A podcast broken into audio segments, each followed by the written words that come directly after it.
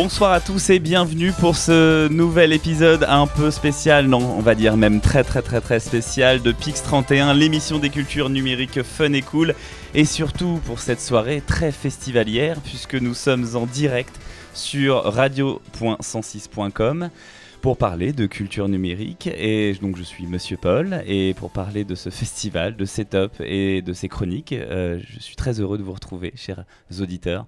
Euh, nous avons nos chroniqueurs habituels et nous avons également des surprises que vous allez découvrir euh, au cours de cette émission. Tout d'abord, commençons par nos chroniqueurs qui sont, euh, qui sont revenus, tels des phénix d'un volcan en flammes.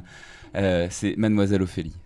Merci pour cette euh, pour ce lancement. pour ce lancement, c'est magnifique. Oui, effectivement, je suis un phénix, mais je suis accompagnée de tous mes copains. Donc euh, voilà, je suis ravie aujourd'hui de revenir en direct Ça fait au bizarre. 106 et ça fait super bizarre. Et on est très bien accueillis d'ailleurs. On aura des remerciements euh, tout à l'heure à faire. À côté de vous, nous avons Lord Laurent. Oui, bonsoir. Bonsoir Lord Laurent. Ça va? Très bien, écoute, euh, voilà, on est, sur, on est en antenne, c'est cool. Ça y est. Nous revoilà parti. tous, quoi. Ouais, pour cette émission très spéciale. On verra si ça va durer dans le temps. En tout cas, on a une heure à passer avec vous et on espère que ça va très bien se passer. Et puis à côté de vous, nous avons l'éternelle, l'incroyable, la splendide, la formidable, euh, la merveilleuse Dame Gugu. Bonsoir, Bonsoir. Dame Gugu.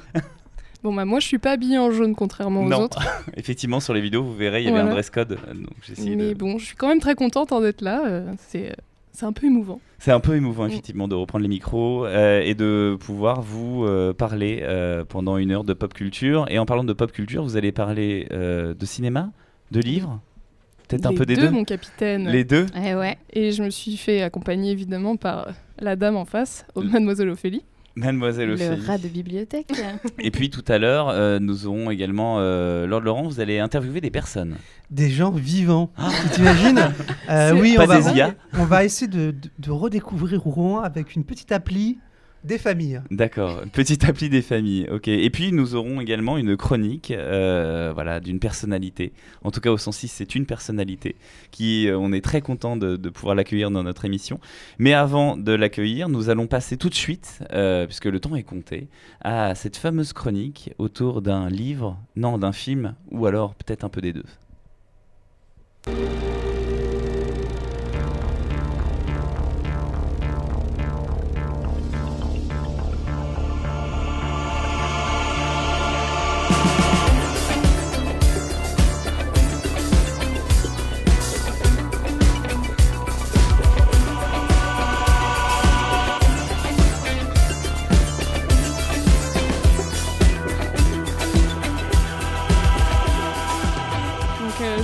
Sais pas euh, si je sais pas si vous avez remarqué, mais la, la plupart du temps quand on parle de pop culture, euh, peu importe le point de départ et quels que soient euh, les chemins qu'on emprunte nous tous ensemble, en tout cas dans cette émission, on a toujours une multitude de livres, de films, de, de- de jeux vidéo, etc. Mais on a toujours, on y arrive toujours à un truc des années 80. Oui. Et là, du coup, je vous propose de partir directement du centre et d'aller pile poil en 1980. Pas de chemin détourné, on y va.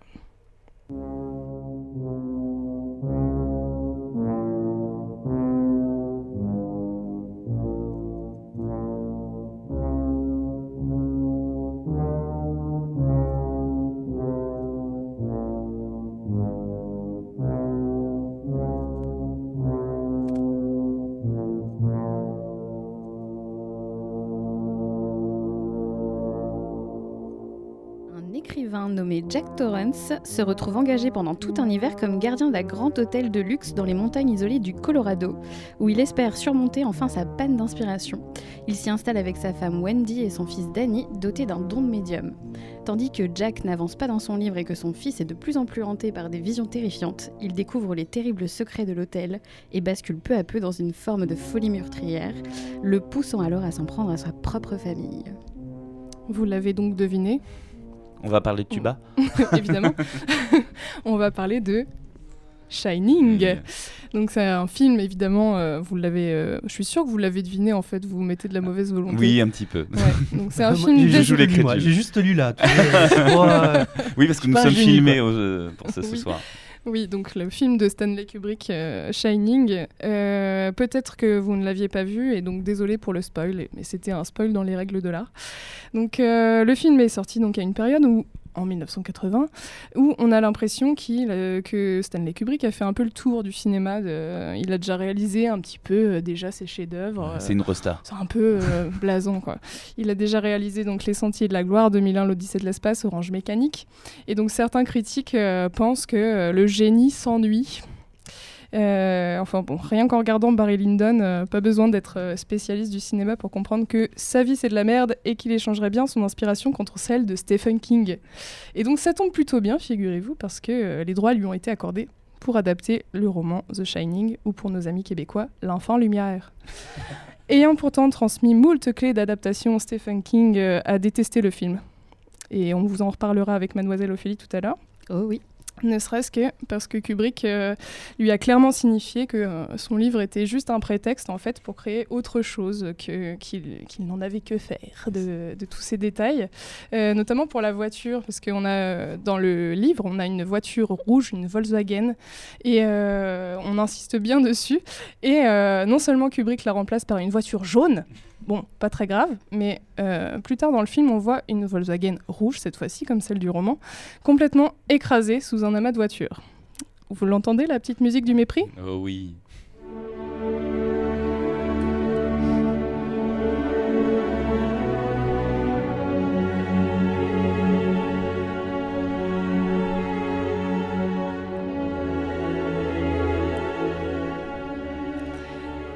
Si on ne veut pas parler des mêmes choses que ce bon vieux Steph dans son roman, de quoi parle-t-on réellement euh, donc voyez-vous, euh, Stanley était adepte des images subliminales et euh, dissimulait donc des détails un peu dans, dans, tous ses films, des indices pour montrer à qui c'est bien observé quels sont les vrais sujets de ces films. Euh, à force de voir le film Shining, on peut se détacher du coup de la trame euh, narrative. Enfin, moi personnellement, je l'ai vu beaucoup. Et euh, du coup, je me suis un peu libérée des contraintes de lecture directe de la, narration directe. Donc, en préparant la chronique, je me suis aussi souvenue d'un documentaire qui s'appelle Room 237, réalisé par Rodney Asher en 2012. Et dedans, on donne la parole en fait à plusieurs personnes qui ont analysé, mais de façon très très précise euh, et même un peu intense, le film. Euh, donc selon eux, Kubrick euh, aurait cherché à parler soit du génocide amérindien, soit de l'Holocauste, ou aurait même profité pour annoncer à sa femme qu'il n'était qu'un vendu en ayant accepté de tourner les fausses images de la mission Apollo 11 au service du gouvernement américain. Donc sans pousser l'analyse complotiste, on n'est pas allé jusque-là avec, euh, avec Ophélie, mais on s'est quand même rendu compte que beaucoup de choses diffèrent entre le film Shining et le livre d'origine, n'est-ce pas? Oui, tout à fait. Déjà, euh, Stanley Kubrick oublie plusieurs épisodes car dans le film, on arrive euh, pas tout de suite, on arrive tout de suite en fait à l'arrivée de la famille à l'hôtel et ça nous prive de l'ensemble du background qui des personnages sur lesquels Stephen King insiste. Donc de 1, vous allez avoir euh, Jack Torrance qui n'a pas l'air du tout alcoolique dans la version de Kubrick, alors que le King, il en avait fait le thème principal de son roman. C'est pour ça qu'il l'avait écrit d'ailleurs. Le personnage de Jack symbolise euh, beaucoup ses failles, parce qu'il était aussi alcoolique, Stephen King. Et dans le livre, la faiblesse de Jack est exploitée par l'esprit malfaisant de l'hôtel pour le faire basculer. Alors si tu enlèves l'alcool à Jack, comme l'a fait Kubrick, bah, tu as du mal à lui donner le crédit nécessaire pour basculer du côté obscur. Heureusement, bah, il y a Jack Nicholson qui a une tête, hein. voilà, un peu psychopathe donc euh, ça fait très très bien l'affaire. Euh, ensuite, vous avez un Jack écrivain certes, mais il n'est pas foutu de gratter une ligne, hein, vous l'aurez remarqué, à part des pages entières de la phrase All work and no play makes Jack a dull boy, ce qui veut dire euh, de façon très improbable par. Enfin, c'est par exemple, c'est un tien vaut mieux que deux, tu l'auras. Ce n'est pas du tout la bonne traduction.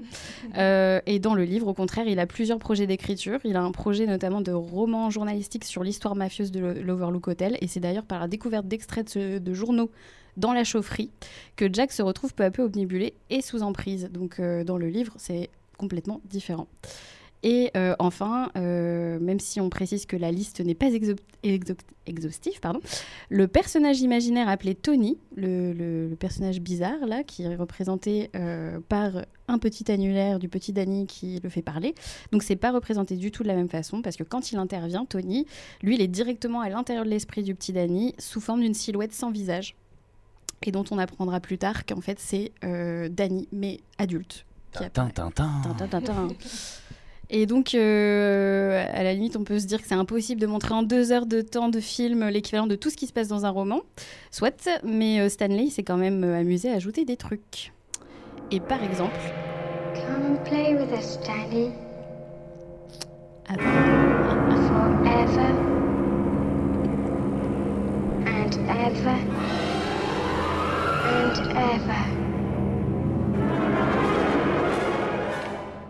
Vous vous rappelez peut-être les jumelles un peu cheloues? Qui n'existent Elles sont évidemment. adorables. Elles sont, elles sont super flippantes. Il y a beaucoup de gens qui ont été euh, traumatisés par ces jumelles. Très Euh, rassurante, moi, je trouve. Donc elles n'existent pas dans le roman euh, et ça paraît plutôt cohérent avec le récit euh, suggéré euh, de l'ancien gardien qui tenait aussi l'hôtel et qui aurait tué sa famille dans l'hôtel. Donc euh, voilà, vous avez surtout un élément très important du film qui n'existe pas. Euh, et donc dans le roman, il y a des événements fantastiques et notamment des animaux taillés dans des buis dehors, donc à l'extérieur de l'hôtel, qui se déplacent tout seuls. Euh, mais là, c'est pas le cas. Et euh, disons que les effets spéciaux de l'époque auraient rendu ces animaux assez kitsch. Et Kubrick a donc choisi de remplacer euh, ces animaux taillés dans des buis par quelque chose de bien plus grand. Et c'est tellement énorme qu'on peut pas le louper. C'est un roc. C'est un pic, c'est un cap. Que dis-je? C'est un cap. C'est une péninsule. Et oui, le labyrinthe, c'est comme si. euh, Ça y est, on a le lien. Et oui, on y vient. Donc euh, c'est comme si en fait il avait euh, troqué les structures en, en arbre d'Édouard aux mains d'argent sur quelque chose de plus symbolique, de plus colossal. Euh, donc le labyrinthe, c'est une pure invention de Kubrick, hein, comme disait Ophélie, euh, il n'existait pas dans le roman. Donc on le voit en maquette, en plan zénital, en, plan subjectif, euh, pour s'y amuser ou même pour y survivre. Ce labyrinthe représente clairement l'hôtel lui-même aussi, hanté par de terribles événements du passé, tout comme les personnages qui viennent le peupler. Donc c'est pas comme si les personnages n'étaient pas déjà assez amochés avant d'arriver. Donc euh, ce qu'on sait en lisant le roman, c'est donc que Jack est déjà alcoolique et s'est fait virer par le lycée où il enseignait après avoir castagné un élève. Et ça, c'est pas dit dans le bouquin, dans le livre, non- dans le film, pardon. non. Et aussi, il a aussi pesté le bras de son fils Danny Pas Ça, c'est dans le livre. C'est vraiment pas sympa. dans le livre. Ouais. Ouais, mais dans le film, c'est Jack Nicholson. Ouais. Et ça suffit. Mais on insiste beaucoup dans le livre là-dessus, et ce qui fait que Wendy n'est pas ultra chaude pour aller s'enfermer six mois dans un hôtel coupé du monde avec son mec qui les observe euh, par la fenêtre en contre-plongée avec un, un regard bovin. Euh, le même regard que le personnage d'Alex dans Orange Mécanique d'ailleurs, qui n'est pas très rassurant lui non plus, et qui se retrouvera euh, lui-même piégé dans son propre jeu, lui aussi. Donc euh, dans Shining, on peut aussi faire l'analogie entre Torrance, leur nom de famille, et le mot Taurus, c'est-à-dire le taureau qui n'est pas sans rappeler un certain Minotaure. Vous ne sortirez jamais d'ici, étrangers Hein! Ce... Ce tombeau sera votre tombeau! Aucune issue, on est coincé. Ce tombeau sera votre tombeau. Ah, c'est bien trouvé ça Donc il n'y a pas que les personnages qui sont instables, les mouvements de caméra aussi sont euh, assez instables. Euh, dès le générique, on a, cette caméra qui surplombe euh, la, voiture et les paysages dans, lesquels on monte jusqu'à cet hôtel complètement coupé du monde, comme si encore une fois un autre personnage venait les observer dans leur chemin. Dans le style déambulatoire aussi, on a le petit Danny qui est adepte des déplacements en tricycle dans les couloirs de l'hôtel. Et à force de le suivre, on peut s'y perdre. Et en fait, c'est plutôt normal parce que dans ce fameux documentaire Room 236, 237, pardon, on entend, euh, on entend parler des maniaques de ce film, donc comme je disais, et quelqu'un a tenté de reconstituer carrément les trajets de Danny en vélo. Donc il y en a trois. Oui, il y a des gens qui, qui ont du temps. Il y a des gens qui ont du temps, effectivement. Je pense que... Donc il y en a trois. Donc pour le premier, euh, il tourne autour du salon, euh, le salon principal, le salon Colorado comme il s'appelle. Donc jusqu'ici, tout va bien, le trajet est, est totalement normal. Ensuite, il fait un trajet en forme de P, soi-disant.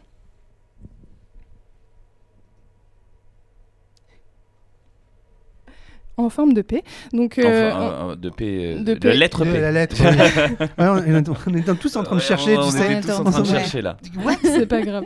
Euh, non, enfin voilà, euh, on, on a- on- j'ai pas trop compris non plus. En fait, je voulais, je voulais voir avec vous. Euh, donc, ce qui, est, ce qui est le plus étrange dans ces trajets, c'est qu'on mélange euh, des espaces de- du rez-de-chaussée en fait euh, de l'hôtel et aussi euh, genre. Il, prend un petit tournant et puis d'un coup on se retrouve à l'étage de l'hôtel sans, couper la caméra. Donc on, pousse euh, le bouchon euh, jusqu'à faire une map comme dans notre documentaire Maniac. Si on fait ça, du coup, on se rend compte que même dans d'autres scènes, si on se fie au plan séquence, au mouvement de caméra, certains lieux comme les toilettes du bar où il rencontre Goldie, pour ceux qui se rappellent du film, euh, ou alors le bureau du directeur de l'hôtel au début, ils sont placés complètement, ces, lieux-là sont placés complètement de façon illogique. Donc euh, par le lieu, on nous raconterait donc euh, peut-être la- l'architecture émotionnelle des personnages plus que la vraie architecture de l'hôtel et les contradictions de notre propre esprit. Euh, donc dans ce trajet en forme de P, ne serait-il pas finalement une forme de clé où il voudrait sortir de cet endroit, peut-être? Il voudrait trouver la clé d'une de ces chambres mystérieuses devant laquelle il passe. Au hasard, ça pourrait être celle de, de la chambre 237, enfermant les fantasmes de son papa qui s'envoie en l'air avec des fantômes. Alors, la chambre 237 ou la chambre 217 Ça, Euh, Figurez-vous que l'hôtel euh, The Timberline Lodge, où a été tourné le film, ne voulait pas que ses clients soient flippés par la chambre 217. Euh, et en revanche, comme ils n'avaient pas de chambre 237, ça leur posait aucun problème qu'elle devienne la chambre interdite du film. Mais depuis, les références à cette chambre sont restées liées euh, au chiffre 237 et non 217, comme en témoigne le film Room 237. Euh, et comble de l'ironie, les clients de l'hôtel Timberline, ils préféraient largement dormir dans la chambre 217, en hommage au livre, et espéraient y prendre un bain avec la Dame Verte. Et du coup, c'est un peu le lieu de non-retour, cette, euh, cette chambre. Euh, un espèce de, de vaisseau, euh, si on veut toujours euh, filer la métaphore de, de- d'Apollo 11. et en fait, si on, va, si on va encore plus loin, il y en a qui ont cherché jusqu'au bout et qui ont cherché les 237 000 km, c'est-à-dire la distance entre la Terre et la Lune. non, les reptiliens se sont encore infiltrés dans cette chronique. Alors après, euh, on va parler euh, de, de- de ce labyrinthe qui, euh, qui donc euh, a un rapport très fort avec la mort de Jack, le personnage euh, qui nous fait super peur. Et dans le livre, Jack Torrance, de toute façon, il meurt de façon très ridicule. Même la façon la plus ridicule qui soit. Donc, par exemple, le gars, il coince son fils dans un couloir pour lui exploser la tête. Et euh, puis Bonne le petit... ambiance. Ouais, bah ouais, parce que à un moment donné, t'en as marre de C'est tes ça. enfants. Esprit de Noël. Puis après, le petit Danny, il lui rappelle qu'il a oublié quelque chose sur le feu. C'est pas peu dire parce que tout possédé par l'hôtel qu'il était, euh, le Jack, il a oublié ses devoirs de gardien et il a pas checké la pression de la chaudière. Ah bah, bravo, c'est Wendy qui se tape tout encore. Ouais, dans, le dans le film, c'est Wendy qui se tape tout, effectivement. On se demande pourquoi Jack a été embauché. Euh, et donc le voilà qui s'y précipite. Forcément, la chaudière explose et notre bon Jack, qui se retrouve catapulté à l'autre, parc- à l'autre bout du parc. Du coup, euh, dans le film, notre possédé meurt tout aussi bêtement, gelé par le froid dans le labyrinthe. Et la dernière image du film ne rend pas vraiment honneur à sa beauté. Merci Jack Nicholson pour tout. Donc euh, on se rappellera ce visage euh, Oui. hanté euh, jusqu'au bout. Et, euh, glacé. et glacé. Et dans un cas comme dans l'autre, de toute façon, on a un peu envie de se dire que la mort du personnage est bah, plutôt foirée en fait. Et rappelons aussi que de toute façon, Kubrick nous a servi un film d'horreur dans lequel c'est plutôt une histoire d'isolement et d'emprisonnement. euh, et c'est les thèmes principaux en fait du film. Oui, donc euh, il y a la, source de la peur, en fait, c'est- pas moins dans l'imaginaire et le regard du spectateur que dans vraiment ce qu'on nous montre concrètement à l'écran. Euh, Il y a les visions de l'ascenseur sanguinolent et les, et les, les jumelles euh, charcutées. Voilà, mais euh, le reste du temps, en fait, on nous montre pas grand-chose finalement. C'est vraiment une histoire d'ambiance. Euh, donc une, terreur presque indicible qui s'apparente à l'angoisse de la page blanche de l'écrivain, qu'on retranscrit aussi dans le film un vide ou un trop-plein intérieur qui est, répété plan par plan et fantasme par fantasme. Euh, on a les, les motifs de la moquette jusqu'à celui du vrai labyrinthe végétal. On assiste à une vraie métaphore hallucinée de l'inconscient, décidément illisible. Donc, euh, que ce soit dans Shining ou dans d'autres œuvres euh, enfermant un labyrinthe, il semblerait qu'on essaie de nous diriger vers notre propre psyché, un effet miroir dans lequel on revient sur nos pas pour ne pas laisser de traces dans la neige. Et mon petit doigt me dit qu'on n'est pas encore sorti de l'auberge. Écartez-vous derrière, on sort Ouais, c'est ça. Et en revenant, si vous pouviez me ramener un paquet. Ils sont fous, ces Égyptiens. On leur demande de s'écarter, puis eux, ils restent derrière. Oh, oh là là là là. Aïe. Waouh C'est vrai que depuis de, toutes ces émissions euh, de, de Pixronin, on n'avait encore jamais évoqué euh, quelque chose de- de- d'aussi populaire et aussi d'ancré dans la pop culture que les labyrinthes. Et, euh, et c'est pour ça qu'on est très heureux, en tout cas, de pouvoir faire ce- cette première émission lors de ce premier, euh, cette première édition également de, du Festival Pixel Setup. Et euh, pour cette chronique, on était obligé de parler de labyrinthe et on était obligé de parler de ces chambres d'hôtel et de ces couloirs de verdure enneigée. Euh, merci beaucoup, mesdames, en tout cas pour cette chronique qui nous a refait un peu frissonner euh, sur la fin. Euh, je ne suis pas sûr de revoir. Ah Oui, exactement. Je ne suis pas sûr de, de pouvoir revoir Shining tout de suite. Et ben, on va essayer. euh, on va changer un peu d'ambiance. Lord Laurent, j'espère que vous allez un peu nous, nous- nous réjouir nos cœurs avec Un vos invités. Ça, va être la folie. Je vous préviens tout de suite. On, est, on se la met bien. Tranquille. Vous allez voir. Vous allez découvrir une super ville. On, on va voir ça, on va voir ça ensemble. On va laisser euh, le temps du coup euh, de laisser les, les casques et les micros pour nos invités pour qu'ils puissent euh, s'installer. On va les laisser tranquillement prendre place. Donc deux invités qui ont qui ont créé une application, c'est ça, Laurent? Exactement. Donc là, c'est Rouen Enigma. Je ne sais pas justement si c'est une association. Bah, les, nos deux invités, Jean-Philippe et puis Vincent, va nous expliquer. Jean-Philippe, c'est une, une association, Enigma Bonsoir. Alors c'est une association de deux personnes, pas euh, dans, le, dans le juridique du terme, de Vincent et moi-même. Euh, on est euh, des amis d'enfance et on a eu cette idée depuis un bout de, un bout de temps et l'armada arrivant, on s'est dit on sort cette appli. Cette appli euh, Rouen Enigma qui est une, une visite touristique et culturelle de Rouen euh, dans l'esprit d'un un escape game, d'une chasse au trésor, d'un rallye touristique. Donc c'est totalement gratuit, je tiens tout de suite à le dire. Ouais. J'ai été télécharger l'application. euh, Alors quel professionnalisme ah oui, Ça, c'est du dit- journaliste. hein. Ouais, Avant mais- de parler d'une appli, il s'est dit tiens, si je la téléchargeais. 5 avant- minutes avant l'émission. Voilà, 5 minutes, c'est ça. Voilà, Le gars. des mauvaises langues diront. non, non. euh, c'est une application parce que justement, je l'ai téléchargée parce que je me suis dit, je- on en parlait en antenne ensemble. Je me suis dit, tiens, je veux bien. Enfin, je travaille dans le social et avec des personnes que j'accompagne, je vais bien, je vais tenter cette application. Donc, l'idée, euh, auditeur, c'est de découvrir Rouen, en tout cas son centre-ville, à travers euh, un jeu, enfin des énigmes, etc. Une façon, comme tu me disais, Vincent, tout à l'heure, de d'ouvrir un peu les yeux, regarder au-dessus. On Ouais. peut habiter pendant 20 ans à Rouen et ne pas connaître tout ce qu'on va découvrir grâce à cette- application. Ouais, euh, on a beaucoup de retours en ce sens et euh, du coup c'est plutôt positif parce que ça veut dire qu'on a qu'on a un peu qu'on a réussi notre mission, c'est-à-dire qu'on a des euh, beaucoup de retours qui nous disent bah moi je vis à Rouen depuis toujours, depuis 20 ans et j'ai appris des choses quoi. J'ai découvert des rues que je connaissais pas ainsi de suite donc ça c'est plutôt cool. Et euh, voilà, je ne sais plus ce que je voulais dire. Comment ça a commencé? Comment vous avez pourquoi Comment ça a commencé cette grande histoire? Qu'est-ce qui s'est passé dans votre vie? Vous avez euh, vous dit euh, allez Bah, hop, le but c'était vraiment de gagner beaucoup d'argent. Ah bah, Euh, c'était vraiment réussi, bravo. Ouais, se faire ouais. Se faire acheter se par faire un grand acheter groupe par, américain. euh, par un grand groupe américain. Euh, bon, spoiler, ça n'a pas marché. Euh, ouais. Après, peut-être que le fait que l'application soit entièrement gratuite a, a pas aidé. Euh, ouais, l'idée c'était de. Bon, sincèrement, ouais, on, on s'est dit l'opportunité de l'Armada, ça pouvait être intéressant pour monter un projet comme ça et se payer sur le temps qu'on qu'on passe à, à développer euh, l'appli. quoi. Euh, on n'a pas réussi à se payer et puis on faisait pas vraiment d'argent. Du coup, on l'a rendu gratuite. On s'est dit foutu pour foutu, autant que tout le monde puisse en profiter. Euh, voilà. Et- on, on est payé en amour quand même.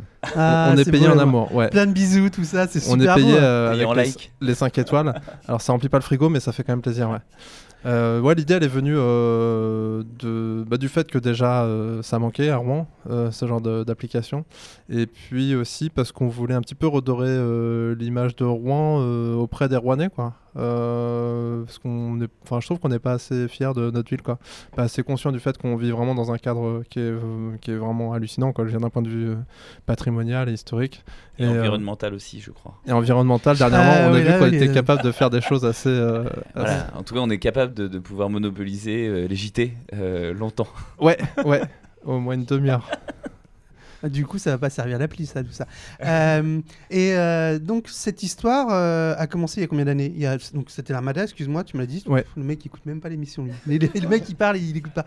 Euh, et euh, donc, vous êtes. euh, L'idée, c'est quoi? C'est le centre-ville Donc moi, je, je télécharge l'appli.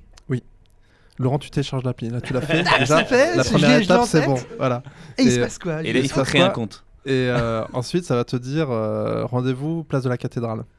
Super. Et là, faut que tu y ailles. D'accord. Euh, et puis, tu auras une première énigme à résoudre. Et euh, tu vas faire un parcours comme ça d'une vingtaine d'étapes. Ça dure entre 2 et 3 heures en fonction de ta, ta vélocité, ta capacité à, ré- à résoudre les énigmes rapidement. Ah bah, ça- trois jours plus tard. Donc voilà, entre 2 heures et 3 jours. Et, euh, et euh, du coup, voilà, c'est des mini-jeux, des, des énigmes euh, sur, euh, sur les monuments, euh, sur, les, sur le parcours là, que, tu, que tu vas rencontrer. Euh, et puis, à chaque fois, tu as une petite anecdote historique qui t'apprend un petit peu des choses sur, euh, sur l'histoire. Vous deux, vous avez un rapport avec l'histoire? Non? Pas du tout? C'est votre. Ouais, euh, enfin moi c'est Wikipédia, mon rapport vraiment en Ah direct avec l'histoire. Après toi euh, t'es prof, JP c'est pas pareil, t'es un intellectuel. Alors, euh, bon, on a, il y a eu un, un travail de recherche et- évidemment sur l'histoire et on a eu une relecture aussi d'une historienne euh, de la métropole parce qu'on a rencontré les institutionnels, euh, justement, voulaient se présenter, sachant que ce type d'appli euh, n'existait pas sur la ville. Et on a rencontré l'Office du tourisme, tous les institutionnels qui pouvaient euh, voilà, avoir un intérêt à, à la promotion euh, de Rouen. Euh, donc il y a ce parcours euh, dont Vincent parlait et on a aussi euh, voulu livrer notre expérience de Rouennais, la façon dont on vivait la ville. Donc par exemple on passe place Saint-Marc, on dit ben, à ceux qui découvrent, aux touristes, euh, bon il y a un marché sympa le dimanche, allez-y, arrêtez-vous. Il y, a des, euh, y a des petits euh, commerçants, euh, il y a des produits locaux, je ne sais pas si je dois le dire, mais ou des Si, gens si, qui viennent de la... qu'on assume. En vrai, n'importe qui viendrait vivre ici. Voilà, donc faut être rassuré. Tout va bien. Ah, mais la ville est exceptionnelle, hein. nous on, est, on en est convaincus, enfin ça, ça, c'en est une preuve, quoi. C'est, vraiment, vraiment une ville magnifique et il, faut, il faut la promouvoir. Et euh, c'est euh, pour tout le monde Je à, à- à partir de quel âge on peut commencer à suivre ces petites énigmes sans que ce soit trop difficile? C'est une excellente question Laurent, je te remercie de la poser. Effectivement, c'est pour tout le monde. On a, en fait, on a eu des, des- des gens qui nous ont dit, euh, ouais, je l'ai fait avec, avec mon gamin, avec mes enfants, et, et ça les a, ça leur a permis quoi de, de, de faire une, une visite, une balade. Les gamins sont pas toujours super motivés à, à cette idée-là, et puis voilà, donc c'est un point d'entrée. Effectivement, ça fonctionne à partir de 6-7 ans, a priori, euh, euh, on peut le faire avec ses enfants. Ouais. dès, dès lundi, parce que demain tout le monde vient ici, c'est sûr. Ouais, Mais demain, dès lundi, euh, Dès lundi, au lieu d'aller à l'école, euh, paf. euh, Allez, gamin, tu vas, tu vas te promener en ville. Alors moi j'ai une vraie question, euh, pas que les autres questions soient fausses, hein, mais euh, non, euh, quel lien vous avez pu créer avec les offices de tourisme ou euh, est-ce que vous avez réussi à en créer? C'était difficile et vous vous étiez consulté Pas du tout? Parce que c'est quand même un super outil euh, Ouais. à présenter pour euh, que ce soit des, des- des touristes euh, français Mm. ou étrangers. Alors, euh, ouais, on a eu des liens, on les a, on les a rencontrés. Euh, après, comme on n'est pas vraiment des businessmen, en fait, on a fait le boulot et après, on allait les voir. Et euh, du coup, si, on a quand même eu pas mal de relais, notamment au niveau de la presse. Il y a les flyers qui sont dispo à l'Office du tourisme depuis, depuis, depuis six mois, depuis que c'est sorti. Donc, on a le soutien, au moins psychologique, des- de la Vous collectivité. avez une belle tape dans le dos. Ouais, ouais, on a une belle tape dans le dos. Après, euh, c'est vrai que l'étape d'après, ce serait euh, d'avoir de l'argent pour euh, produire d'autres parcours du même genre. Ouais. Et du coup, la question qui va avec, à Rouen, on, nous a, on a la chance de pouvoir accueillir des touristes qui viennent de partout. Est-ce que l'idée de traduire l'application, d'avoir plusieurs langues, c'est quelque chose où vous dites non mais on va le faire, euh, on va y de passer des on heures et des jours, et puis après on va la distribuer, puis après on va demander de l'argent ou? Non, euh, là, euh, l'application actuellement, elle est en français et en anglais, euh, grâce au, au réseau incommensurable de, de relations que, que Jean-Philippe entretient.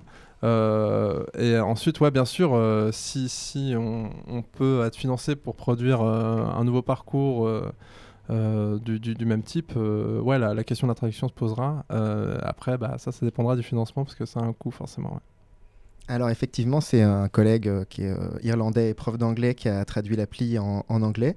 Et euh, en l'état, ou Enigma, on, a fait un travail, on a des retours et on estime que c'est une vitrine, c'est notre capacité, on est capable de faire ça.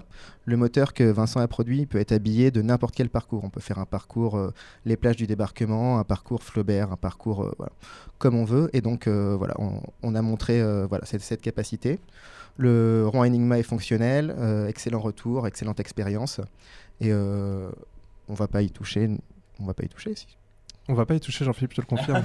Mais euh, par contre, ouais, là, on peut lancer un vrai appel si vous voulez une application Flaubert là pour le bicentenaire de sa naissance. Un petit appel à la métropole. ça pourrait être, euh, voilà, ça on est là, on sait faire et euh, voilà, on a besoin d'argent. Garde ton téléphone près de toi parce que ça risque de sonner à Je tout suis en mode moment. avion, mais euh, bon, ok. Et euh, d'autres envies dans le futur, des envies Parce que c'est un- c'est une première expérience et vous dites, tiens, on aimerait aller plus loin, faire quelque chose d'encore plus interactif ou. euh, Ouais, alors moi j'aimerais bien, euh, j'aimerais beaucoup faire de la réalité augmentée, quoi. Euh, parce que là, typiquement, dans le domaine du tourisme, euh, on en a parlé un petit peu pendant la, table ronde, un petit peu dans, dans l'après-midi. Il y a plein de possibilités, quoi. Et ce serait vraiment chouette, quoi, de, pour imaginer réalité augmentée pour voir Rouen pendant les Brésoles. euh, non, en fait, pour voir Rouen Rouen Moyen Âge. après. Ou Rouen au Moyen Âge. euh, au intéressant, Moyen-Âge, mais ouais. c'était même les deux en même temps, Marc. hein, Là, c'était un peu ça. hein. Euh, euh, D'autres choses? Vous avez peut-être envie de passer un message à des personnes? Joanne, non Non, alors moi j'ai une dernière question peut-être. Est-ce que vous allez rester tous les deux? Est-ce que vous comptez monter une multinationale? Multinationale. Euh, Et non, mais c'est vrai, c'est-à-dire que c'est une rencontre sur ce projet-là. Est-ce que du coup, euh, ça va vous, agar- vous gardez ça dans le, enfin, sous le coude et puis vous continuez d'autres projets? Ou euh, vous dites allez on se consacre à fond pendant 6 mois, un an et puis après on verra. Bah, si on.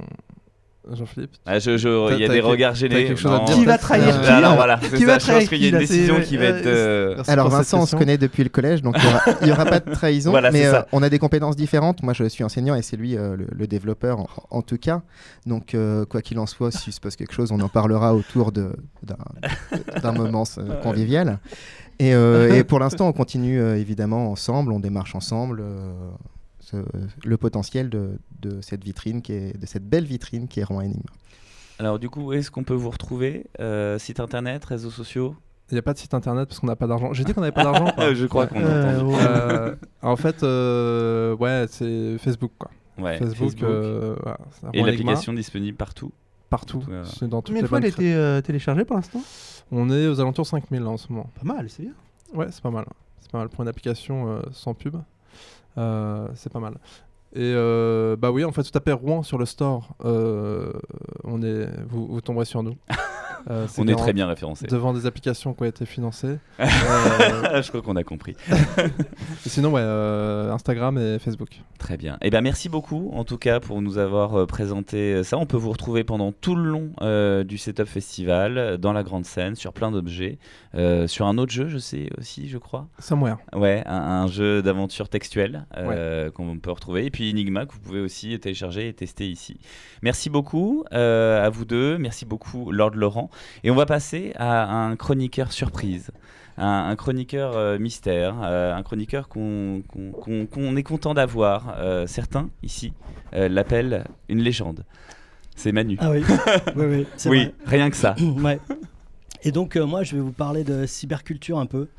Euh, c'est une expérimentation que je vous propose qui concerne les informations qui se trouvent euh, à l'intérieur même de votre cerveau. Les datas en toute liberté qui circulent entre vos synapses et entre les différents cerveaux qui se trouvent en ce moment ici même euh, autour de cette table et à l'intérieur euh, du 106. Open your mind, turn on, turn in, drop out. Stop sliding in and out of it. Stop sliding in and out of state. Do just relax and enjoy it. Just relax and enjoy it. This is an experiment, this is an experiment in mind formation. Information. Information. Forming, forming, controlling, controlling, operating your, operating mind, your mind and your brain. Using digital using techniques, digital techniques. To overload, to overload, scramble, scramble, confuse, confuse, unfocus, unfocus your mind. Your mind. Oui, alors oui, nous avons avec nous euh, pour cette chronique l'esprit de Timothy Leary, un des prophètes de la contre-culture américaine et un des premiers à avoir pensé avec euh, Marshall McLuhan à l'impact des computers et des différents médias sur l'humanité inventeur de la cyberculture. Et ce que dit Larry, c'est que le premier des médias, c'est bien notre cerveau et l'interface tout simplement, bah, c'est no- notre corps. Et comme pour toute chose, au début fut le chaos, les informations, fatras de fractales, bribes de bouts de trucs, magma bouillonnant, lumineux et noir. The natural state of the brain is chaos. We're dealing with a complexity of information.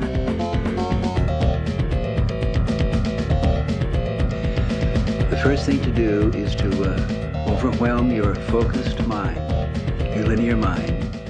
Oui, au début, l'univers, un cerveau anarchique, condition première de l'intelligence, un bazar bordélique, le tout avec le rien, de l'information sans queue ni tête, des bouts découpés, un cerveau de bébé en formation rapide, des connexions déjà sont en train de se produire, des galaxies, des planètes, des étoiles, de la matière qui se parle, fusionne, communique, et puis une sorte de conscience s'est emparée du grand tout, du chaos est sorti le cerveau des humains et celui de Timothy Leary. Chaos is beautiful. Now, many times we are afraid because we want order. We can't deal with the confusion and the disorder. We want form. We want rules. Yes, throughout human history, there have been people, religious leaders, political leaders, who will give you order. They'll give you rules and commandments. But chaos is basically good. Relax, surf the waves of chaos, and learn how to redesign your own realities.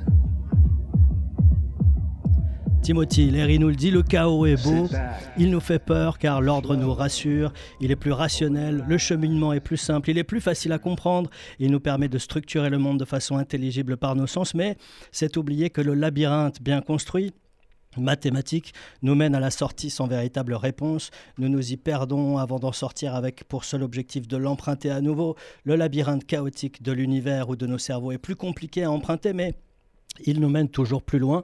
Celui-là ne possède pas de sortie. Et non, et ça c'est vrai, ça n'est pas franchement rassurant. Mais nous ne sommes pas là pour nous rassurer, mais pour ouvrir toutes les potentialités. Et ouais. The aim of human life is to know. Think for yourself. Question authority. Think with your friends. Create, create new realities. Philosophy is a team sport. Philosophy is the ultimate, the ultimate aphrodisiac pleasure. Learning how to operate your brain, learning how to operate your mind, learning how to redesign Nos cellules, celles de notre corps ou celles de notre cerveau, continuent d'évoquer des souvenirs contenus dans l'acide ribonucléique, l'ARN ou l'acide désoxyribonucléique et, et oui, Wow. je l'ai- je l'ai dit, l'ADN, le langage chimique des cellules du système nerveux, des organes, des sens, une communication loin de notre perception si on n'y attache pas une attention fortement concentrée, voir si nos cerveaux ne sont pas prêts à décrypter ces messages. Le média et le message, disait Marshall McLuhan, nous sommes le média, alors peut-être sommes-nous aussi le message. Question authority.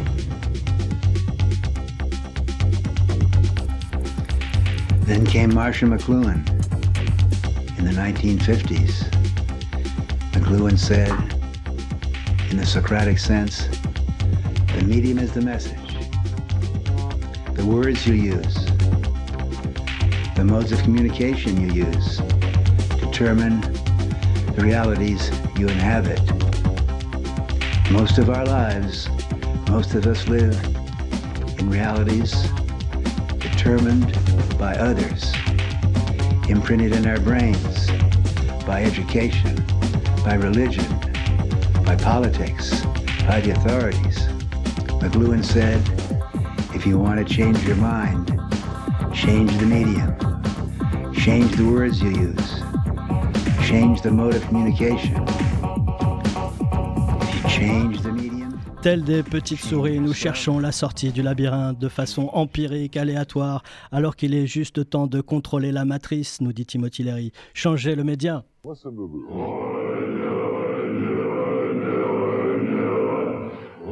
Fifty percent off, fifty percent off, fifty percent off.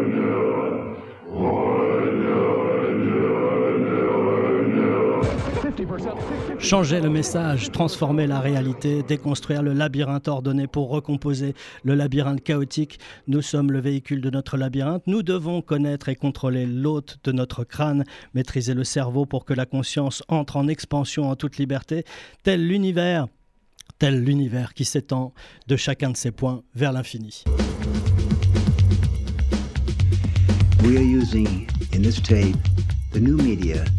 Of digital, multimedia, audiographic overload, attempting to create a state of open mindedness, pleasant vulnerability, in which we will inform and imprint the messages of the sponsor. Use your head. Learn how to operate your brain. Les technologies du multimédia permettent de sortir du labyrinthe de nos cerveaux en se connectant les uns aux autres. En entrant dans l'univers du numérique, on ouvre les perspectives. Pour Timothy Leary, l'esprit humain est composé de huit circuits de conscience. Trouver son chemin nécessite d'avancer et d'accéder à de nouveaux niveaux. Power to the pupil. Open eyes. Open mind. Open your brain. You must learn to operate your brain, operate your soul, learn how to communicate brain to brain, soul to soul with other people. Et ce que nous dit Timothy, finalement c'est le but de la vie humaine est de se connaître soi-même, pense pour et par toi-même, ne cesse jamais de questionner l'autorité. Euh, pense avec tes amis, crée, crée de nouvelles réalités. La philosophie est un sport d'équipe. La, philosophie est l'ultime plaisir aphrodisiaque. Apprends à faire fonctionner ton cerveau, apprends à faire fonctionner ton esprit, apprends à repenser le chaos. Nous avons maintenant la communication numérique, nous pouvons créer nos fantasmes, nous pouvons créer nos rythmes, concevoir à l'écran. Quiconque, dans n'importe quelle culture, regardant cet écran, obtiendra l'image générale. C'est un village mondial, c'est un esprit humain mondial, une race humaine mondiale. En nous connectant à travers des écrans liés par des électrons et des photons, nous créerons pour la première fois une humanité mondiale, non séparée par des mots ou des esprits, ou des nationalités, ou des préjugés religieux. Voilà, reste à savoir maintenant euh, si la vision de Timothy Leary est une vision réaliste ou pas, finalement. Waouh On pouvait difficilement faire une chronique plus labyrinthesque que les synapses et autres composantes du cerveau. Ah, on est entré à l'intérieur du cerveau de Timothy Leary, en tout cas, qui est assez complexe, je dois Qui est assez complexe, mais on est complètement dans le thème entre le labyrinthe et le numérique et, euh, et un peu l'électro quand même. Ouais, un peu, c'est vrai, un peu trop même parfois. ah, je sais pas. En tout cas, merci Manu, euh, comme quoi la légende des fois se vérifie euh, pour cette chronique. Et on a la chance, avant de passer, on gardera un tout petit moment pour euh, euh, quelque chose qui est traditionnel, en tout cas dans les émissions, dans les émissions de Pix 31, qui sont les recommandations. Donc euh, j'invite euh, mes, mes- chroniqueurs à, garder une petite idée pour une recommandation en fin d'émission. Mais avant de clôturer, nous avons la chance d'avoir un dernier invité qui est qui a peut-être le nom de l'invité le plus curieux que qui j'ai eu la chance de pouvoir présenter, qui est Alt 236. Salut, bonsoir tout le monde. Bonsoir. Ça Alt fait un peu 236. colorant alimentaire, je suis Oui, d'accord avec toi, c'est pas super ça, glamour. Je pense que je pourrais sortir mon application pour savoir si euh, tu es bon pour la santé. Yuka, ça. Yuka, exactement. Alors, euh, Alt 236, euh, tu es grand, tu es beau, tu es fort, mais euh, qu'est-ce que tu fais dans la vie? Et ben, ce que je fais, c'est que je suis déjà super euh, touché par la, la chronique euh, qui vient d'être juste avant parce que. Ah, je- faut, faut repartir derrière. Faut repartir. non, non, non, parce qu'en fait, tu touches du doigt et- beaucoup de choses qui me fascinent. Et surtout, moi, je me suis intéressé au versant des artistes, en fait, à, à quel point le cerveau des artistes a pu amener vers des univers qu'on soupçonnait pas. Et Lyri euh, est une espèce de décapsuleur incroyable qui va tout va pas être euh, réalisé dans ses prophéties, mais je trouve que le réécouter aujourd'hui, je connaissais pas en plus ce montage avec la musique électronique qui est tellement cyberpunk, euh, full. euh, Complètement. Mais c'est On peut le retrouver euh, hein, sur internet, ça dure euh, 38 minutes, je crois. Ok, génial. Ouais, J'ai envie d'aller l'écouter. Tu m'as donné envie d'aller écouter ça. Il y a ce côté Messi. Ça irait un bien peu, dans un Blade Runner. euh, Ouais, ouais. Et en fait, je me suis retrouvé dans beaucoup de choses qu'il dit là-dedans sur justement ce- cette nouvelle. tu vois, moi, je fais des vidéos sur YouTube, donc je, je sens. tu es vidéaste. Voilà, je, Ah. suis, je suis vidéaste, bah, j'en- j'en viens et du coup, euh, euh, clairement, euh, euh, créer aujourd'hui avec le grand réseau, etc., pas, n'est pas la même chose qu'il y a 30 ans. On a à disposition. euh, Quelqu'un tout seul quasiment peut faire ce qu'il veut. Moi, je, je savais faire du montage, du Photoshop, de la voix off, donc j'ai fait mes vidéos tout seul, ce qui est incroyable, alors qu'il y a 30-40 ans, il fallait une équipe, etc. Donc ça, ça donne naissance à, j'ai envie de dire, quelqu'un n'importe où dans le monde peut, si tant est qu'il a un petit peu de connaissances euh, techniques euh, de base, peut euh, exprimer sa, sens- sa sensibilité et toucher d'autres gens à travers le monde. Et je trouve que voilà, ce qu'il annonce de façon prophétique, c'est quelque chose dont on n'a plus trop conscience parce qu'on est noyé dans ce grand truc mélangé à plein de pubs et à de trucs très dystopiques. Mais malgré tout, le rêve est encore là, je trouve. Il y a encore des, espaces euh, dans lesquels tout est en train de créer. Euh, euh, on a beaucoup parlé de narration interactive et clairement, la mise en réseau de tout le monde crée des nouvelles possibilités. Enfin, du coup, moi, je, suis fasciné par tous ces questionnements-là, même si à la base, ma chaîne porte plutôt sur les images, les symboliques et comment est-ce que dans ce grand monde on arrive, on, on les digère, qu'est-ce qui nous touche, qu'est-ce qu'on garde, qu'est-ce qu'on qu'est-ce qu'on veut pas regarder, qu'est-ce qui nous met mal à l'aise? Enfin, c'est quelque chose qui, les images sont le, le point commun de tout ce qui me fascine. euh, Et alors moi, j'imagine euh, notre public qui vient au Set of Festival au 106 euh, aujourd'hui, qui va venir peut-être demain, qui aura le, le- super programme dans les mains et qui va tomber sur Alt 236, spécialiste des labyrinthes. Et ça, et, et- et Alors, euh, je pense que ça nécessite Alors, je, une je suis explication. pas spécialiste des labyrinthes, Non. mais sur ma bio Twitter, j'ai- mis la meilleure définition que j'ai trouvée, c'est euh, explorateur d'univers fictif. Je cherche une entrée dans le labyrinthe de l'imaginaire. Et alors, ça fait un peu pompeux, mais explorateur d'univers fictif. Après, c'est classe. Ouais, c'est classe. Il faut, euh, y a un moment C'est mieux que euh, coucou, je fais des vidéos sur YouTube. Tu vois, bon, autant y aller, quoi. Tu vois, Je suis influenceur. T'as qu'une chance d'y aller, vas-y, quoi. Aujourd'hui, on va tester un nouveau produit. Mais du coup, ce qu'il y a là-dedans, c'est explorateur d'univers fictif. Pourquoi c'est une vraie démarche Dans le sens où toutes ces choses que beaucoup de gens vont reléguer, oui, c'est de la fiction, c'est une BD, c'est un machin. Pour moi, c'est très important. C'est pas quelque chose qu'il faut balayer du. Revers de la main. Non, c'est ce qui nourrit notre inconscient collectif, c'est ce qui, ce qu'on rêve aujourd'hui, c'est ce qui nous fera bouger demain. Je veux dire, il y a énormément de complexité là-dedans, de richesse. Euh, euh, une simple histoire peut changer ta vie. Moi, il y a, il y a des œuvres que j'ai vues qui ont changé ma vie. J'ai vu La Montagne Sacrée de Jodorowsky. Euh, je l'ai vu en la moitié d'abord pour digérer ce que j'avais vu, mais ça a changé ma vie. Concrètement, je me suis dit, ok, je veux faire des images. Euh, ok, je veux rentrer dans, dans l'inconscient. Alors, j'ai découvert plein d'autres choses après, mais concrètement, c'est pas à prendre à la légère. Et si tant est qu'on décide de rentrer dedans, c'est excessivement vertigineux. D'où le côté labyrinthe, c'est que dès que tu mets le doigt dans la création, c'est une des rares choses qu'on n'arrive pas encore à cerner. C'est quelque chose de très flou. On est bourré de fantasmes, comme quoi il y aurait l'inspiration. Enfin, moi, j'y crois pas du tout. C'est juste, est-ce que tu creuses, est-ce que tu rentres dans ce labyrinthe, est-ce que tu acceptes d'échouer, de découvrir, d'avoir de la curiosité? Ça, rend, euh, ça, ça rentre en écho terriblement avec la chronique qu'on vient d'entendre. Ah ouais, non, mais je te dis, je buvais du pied, je disais, c'est génial. euh, moi c'est ça, du mal moi, à je- ça ça, que va me permettre de. de- de- J'ai l'impression qu'on vient de découvrir deux amoureux là. C'est ça. Bah ouais, non, non, il y a un truc, euh. Connexion des deux cerveaux. Bah euh, non, qui sont- et d'ailleurs, qui sont faits. je suis très très fan de Giger, euh, Hans Rudy Giger, qui a conçu Alien, mais qui, est sur- qui était surtout un artiste et un peintre incroyable. Et Liri a, préfacé un de ses livres euh, en disant Giger. euh, euh, je sais plus le but de la phrase, mais tu, vois plus, tu le vois plus loin que nous, simples primates. Et du coup, il y a vraiment cette idée-là où chez Giger, il a vu quelqu'un qui a produit quelque chose euh, d'inconnu sur Terre, qui, est déjà encore en avance, même alors qu'il est mort il y a, il y a 10 ans, c'est encore avant-gardiste. Et je pense que on n'est pas prêt de revoir quelqu'un qui fait ça. Et donc, je- ça m'étonne pas qu'il ait sauté sur Giger parce que c'est très cyberpunk, c'est biomécanique, il y a plein de choses qui devaient lui parler.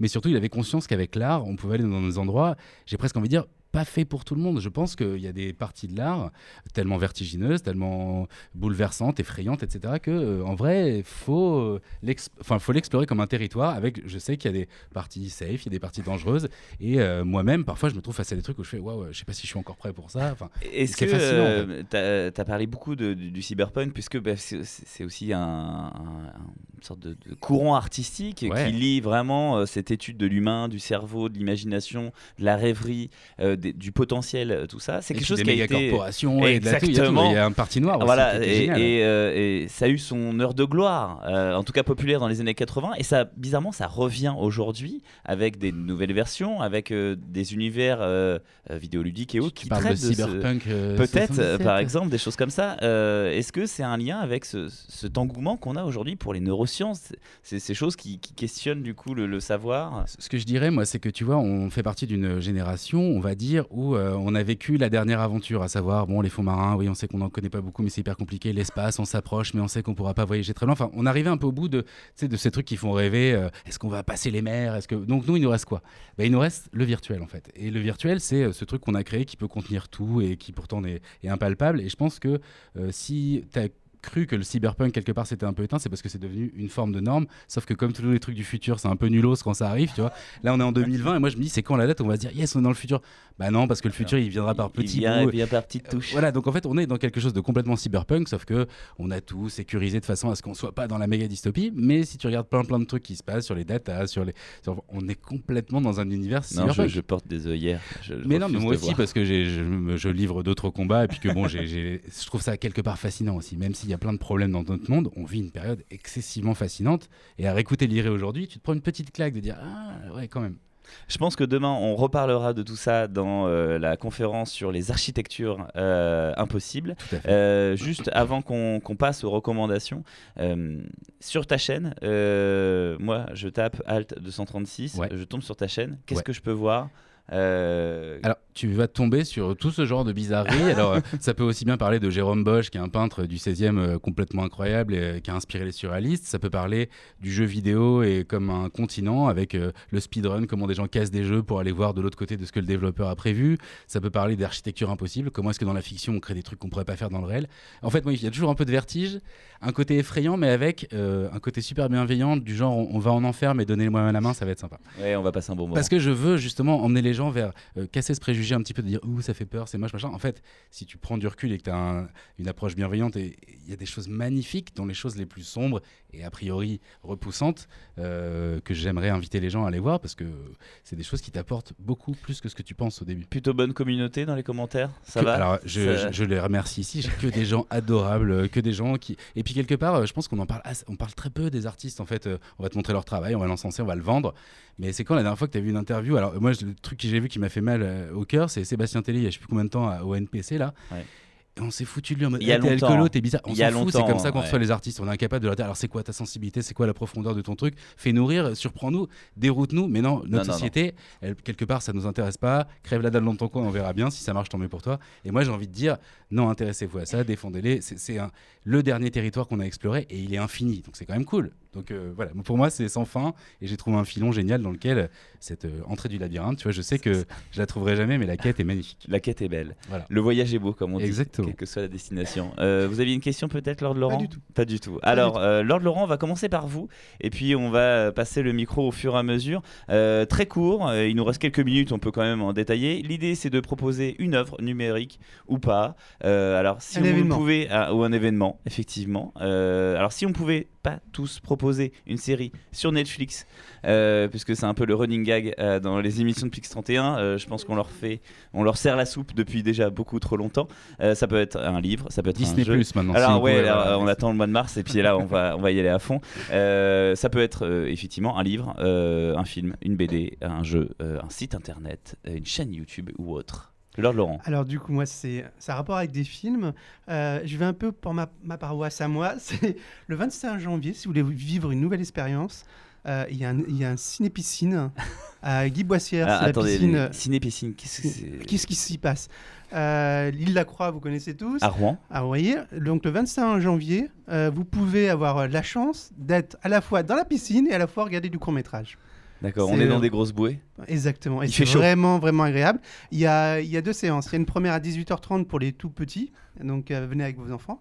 Et une deuxième euh, vers 22h. 20h30, on me fait un On signe, voit- on vient 20h30 moins avec ses enfants. Pour, euh, pour les plus grands, ouais, il y a le boss là-bas, il me surveille. Euh, pour les plus grands, et puis euh, vous allez profiter. Et vraiment, c'est une expérience unique. Je crois qu'on est très peu à le faire en France. Je crois qu'il y a même que deux villes Clermont-Ferrand et Rouen. Et Rouen. Donc, Merci beaucoup, Lord Laurent. On va passer à Dame Gugu, juste à côté. Alors, si j'ai bien compris, j'ai pas le droit de parler de ma nouvelle fascination pour la mafia anglaise. euh, Si vous pouvez, mais là du coup vous coupez l'herbe sous le pied euh, à d'autres qui. Mais pas du tout. Pas du tout. Donc c'est bon alors, allez-y. Ouais, non, moi du coup j'ai j'ai regardé comme, comme euh, beaucoup de gens euh, la, la dernière saison de Peaky Blinders et euh, j'ai trouvé ça génial. Vous êtes amoureuse Euh, Je suis totalement amoureuse, mais, euh, Mais pas que. Mais pas que, parce que oui, je suis amoureuse de l'image de Peaky Blinders aussi. la photo est magnifique, les, les musiques sont absolument retournantes. Et puis voilà, il prend vraiment le contre-pied et je trouve que là dans cette saison, on a, on a repris un petit peu du poil de la bête et on, on entre vraiment là dans un moment hyper important de l'histoire et ça fait froid dans le dos. Ouais, Voilà. On suit un, un gang de malfrats dans les années 20-30 euh, en banlieue de, dans une ville de banlieue d'Angleterre. Ouais, c'est ça. Merci. Et oui. je remercie notre, notre unique auditeur de Meurthe-Moselle aussi. Ah, oui, qui est dédicace à lui. Euh, à côté de vous, nous avons Mademoiselle Ophélie, une petite recommandation, très vite. Oui, euh, Bon, il nous rapidement. reste euh, encore une petite minute quand même. Oui, mais rapidement. Euh, je vais parler euh, juste rapidement. de- Vous me connaissez maintenant. euh, J'aime beaucoup les choses qui saignent et les choses qui font peur. Et euh, du coup, récemment, j'ai regardé une série d'anthologie adaptée d'un livre qui s'appelle The Terror, qui euh, du coup est diffusée sur Amazon Prime. Prime. Pas sur Netflix. Euh, je tiens à le préciser. C'est une série qui, qui parle de, de gens coincés dans la neige au beau milieu de l'Arctique. Est-ce qu'il y a du sang? Il y a beaucoup de sang. Donc il du y a sang, du de la neige, donc ça- il y a un contraste. C'est un roman de Dan Simmons que je n'ai pas encore lu, qui est un pavé qui pourrait caler ma table, qui fait à peu près euh, 700 pages, 800 pages, je sais plus. Et elle est géniale. Donc vraiment, si vous la regardez, surtout euh, ayez le pied marin ou pas, parce que finalement, vous allez vous retrouver coincé dans la neige avec quelque chose qui vous mange, qui vous dévore et qui vous griffe et tout ça. Et on a froid. Et on a très froid. Manu. Alors moi, je vais vous parler de mon cadeau d'anniversaire. En fait, euh, C'est bien. on m'a offert euh, une connexion, enfin la possibilité d'aller voir euh, un abonnement euh, à la Cinétech, en fait, qui est euh, un site qui, euh, qui euh, est en relation avec la Cinémathèque et avec des réalisateurs qui proposent euh, des thématiques. Enfin, moi, je suis abonné à la thématique, donc euh, chaque mois une thématique avec, euh, je sais plus, une dizaine de films à peu près. Et euh, C'est permet- numérique comme Netflix? Ouais, et ça permet de, de se refaire une culture cinématographique que moi je n'avais pas et que je me refais là en ce moment en, en trouvant des, des classiques du cinéma mondial. Et franchement, je, je- je- vraiment, je, le, je, je- vous, je vous propose d'aller. aller- Allez-y. Ah oui, il faut y aller parce que c'est vraiment euh, super bien foutu et puis c'est c'est vraiment un bon moyen de redécouvrir des films. quoi. Donc accessible euh, sur euh, portable, ordinateur, euh, Ouais. sur téléphone. et, euh, voilà, on peut un peu Mm. Ouais. On peut mettre pause, on peut repartir. Oui, oui, bien sûr, ça vraiment, fonctionne vraiment, comme Netflix, hein. Comme Netflix, Mais la- ça s'appelle la Cinétech. Merci beaucoup. Euh, J'en avais entendu parler, mais j'ai pas eu de retour. Donc euh, au moins, ça me fait un, vrai retour dessus. Euh, notre invité, Ron Enigma. Alors moi, je vais partir sur du papier. Je vais vous parler d'une BD qui s'appelle euh, Shangri-La, qui est sortie en 2017. Donc on est sur de la SF. Les, humains n'habitent plus la Terre et on est dans une société très contrôlée où il y a des téléphones euh, de versions qui sortent très régulièrement et qui permettent de contrôler la population. Et euh, je l'ai découvert euh, il y, a, il y a peu et je l'ai lu quasi d'une traite. On est sur un gros pavé et j'ai passé un excellent moment avec, avec cette BD. Donc Shangri-La. Mathieu Bablet, c'est ça Tout à fait. Oh là là, mais quelle, non, mais- quelle référence. Et vous, monsieur Paul, avez-vous une Ah, je, je vais la garder pour, euh, je vais la garder pour euh, tout à l'heure parce qu'elle n'est pas bien originale. Ah, c'est dommage. C'est sur Netflix. Alors peut-être que quelqu'un d'autre a quelque chose de plus pas que. original. pas que. euh, Alt 236. Bah, moi, je vais mettre en avant quelqu'un dont vous avez parlé dans, dans- dans l'exposition, dans ce magnifique lieu du 106. Venez demain en nombre, s'il vous plaît. C'est euh, notre ami euh, Marc-Antoine Mathieu.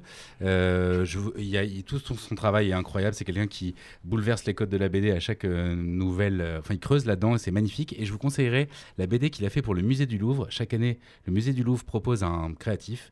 Euh, donc, il y a eu Jojo Bizarre Alors lui, il, le finance. Euh, non, mais je sais pas. en fait, il propose un artiste de faire ce qu'il veut. Il ouvre le Louvre et il va demander ce qu'il veut. Et il a écrit une BD qui s'appelle Les sous-sols du Révolu. Et c'est un des trucs euh, les plus magnifiques, poétiques et incroyables que j'ai lu en BD récemment. Donc je vous le conseille. Voilà. Merci beaucoup. Et euh, Vincent. Vincent, euh, une recommandation. Euh, bah moi, ça va être une série aussi, euh, mais c'est bon, c'est pas sur Netflix, c'est Amazon Prime Video. donc- On aura fait. euh, C'est pire. On aura cité tout. C'est The, The Expanse. Euh, apparemment, ça fait un petit moment que ça existe. Moi, je, voilà. j'en ai entendu parler parce qu'il y a la saison 4 qui vient de sortir. Et euh, c'est de la SF, c'est un space opéra. C'est euh, un dans la lignée de Battlestar Galactica.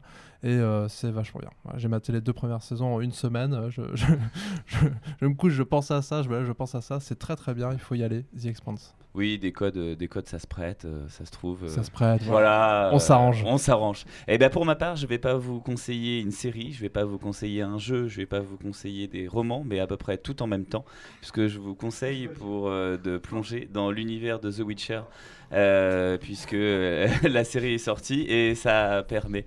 À Une série Netflix, il est sérieux, quoi. Alors j'ai pas dit une série, j'ai dit c'est tout un univers. Ouais, euh, voilà, trans- transmédia, tout ça, quoi. Exactement, transmédia avec une série de romans qui est extrêmement bien écrite. Moi je me suis mis, j'ai commencé à lire les romans après la série et avant d'avoir joué au jeu. Enfin voilà, c'est un peu compliqué, mais en tout cas tous les univers, euh, tous les tous les univers. Donc si vous n'aimez ni les jeux vidéo, ni les séries, ni les romans, bah là je peux rien pour vous. mais en tout cas, euh, un de ces trois médias là, c'est écrit différemment, c'est raconté différemment, la narration est différente, mais c'est tout aussi intéressant. intéressant. Et c'est Andrei Zapkowski. Voilà, Merci, j'ai pas citer, osé le dire voilà. parce que j'avais peur d'écorcher son nom. Qui a cédé tous les droits pour 8000 euros. Oui, c'est Voilà. ça. Bah, ils se sont arrangés depuis, donc ils vont pouvoir poursuivre euh, un nouvel épisode. J'ai ça juste avant les fêtes de Noël. En tout cas, merci à tous euh, pour euh, cette émission. Merci pour euh, ces chroniques. On a appris plein de choses. J'espère que les recommandations vont faire mouche. Et nous, on vous dit, euh, en tout cas, ce soir pour la projection des premiers films interactifs à Rouen. On est assez fiers de ça. C'est au 106 dans quelques minutes. Et puis, euh, on espère vous retrouver demain au Setup Festival au 106 à Rouen.